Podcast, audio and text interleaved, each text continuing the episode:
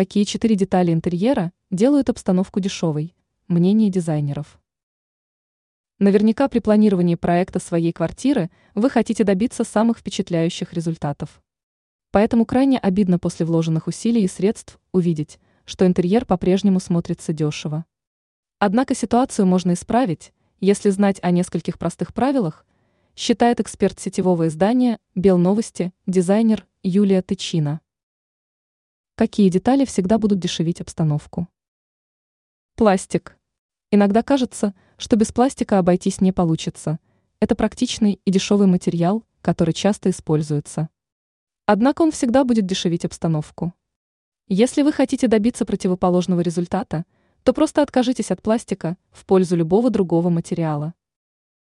Готовые мебельные решения. Лет 20-30 назад покупка гарнитура была оправданной. В таком случае можно было впечатлить знакомых дорогой и готовой обстановкой. Однако сейчас слишком большой выбор мебели, чтобы ограничиваться готовыми решениями производителя. Если покупать гарнитуры, то это будет выглядеть дешево и безвкусно. Обилие декорирующих элементов. Многие считают, что большое количество предметов с декоративной функцией сделают интерьер уютным и запоминающимся. Но это заблуждение. Поэтому лучше выбирать парочку декоративных элементов для каждой комнаты высокого качества.